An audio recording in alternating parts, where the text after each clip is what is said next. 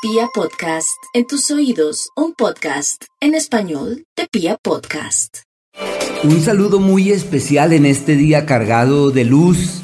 pero de una luz especial en el sentido que hoy el sol eh, alumbra eh, claramente desde las 6 de la mañana pero sucede que la luna a partir de las 6 de la tarde colma eh, el espacio y llena el todo con su radiación magnífica. Estamos en el plenilunio. Llegó la luna llena que según los orientales es la más exquisita para los temas del alma, que es la luna del Huesac, que es una luna que lleva en su seno unas connotaciones mágicas, energéticas y espirituales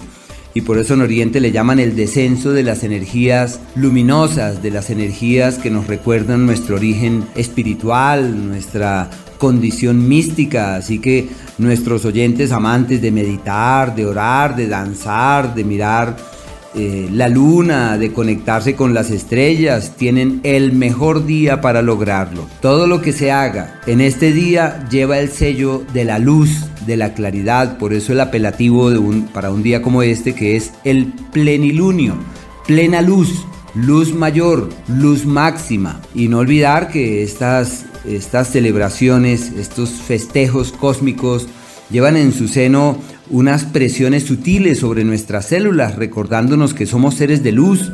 que nacimos para la claridad, que podemos dejarnos llevar por las sugerencias de esa energía luminosa para caminar con mayor conciencia, para entender, para ver, para trascender. Así que un día realmente extraordinario. Y obvio que a partir de hoy ya la luna entonces empieza a declinar, la luna ya va perdiendo vigor, ya va perdiendo brillo y la luna inicia su fase menguante, que es la adecuada para ayudar a que el organismo se desembarace de impurezas, de toxinas, para encontrar el cauce del equilibrio interior. Y este planteamiento se refuerza hoy que la luna está en el signo de escorpión, mañana incluso va a estar hasta el día miércoles casi a las 11 de la mañana como un periodo para ir a la esencia, para ir al fondo, para trascender, para rebasar fronteras. Y ya el día miércoles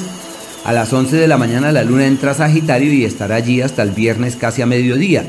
como el tiempo de soñar, pero soñar bonito, con los pies en la tierra, o sea, de alimentar proyectos, de darle vida a nuevas ideas, de reforzar aquello que uno perfila, que es valioso o significativo. Así que a aprovechar estas radiaciones extraordinarias para los temas contemplativos, místicos, espirituales y para reencontrar nuestro propio cauce.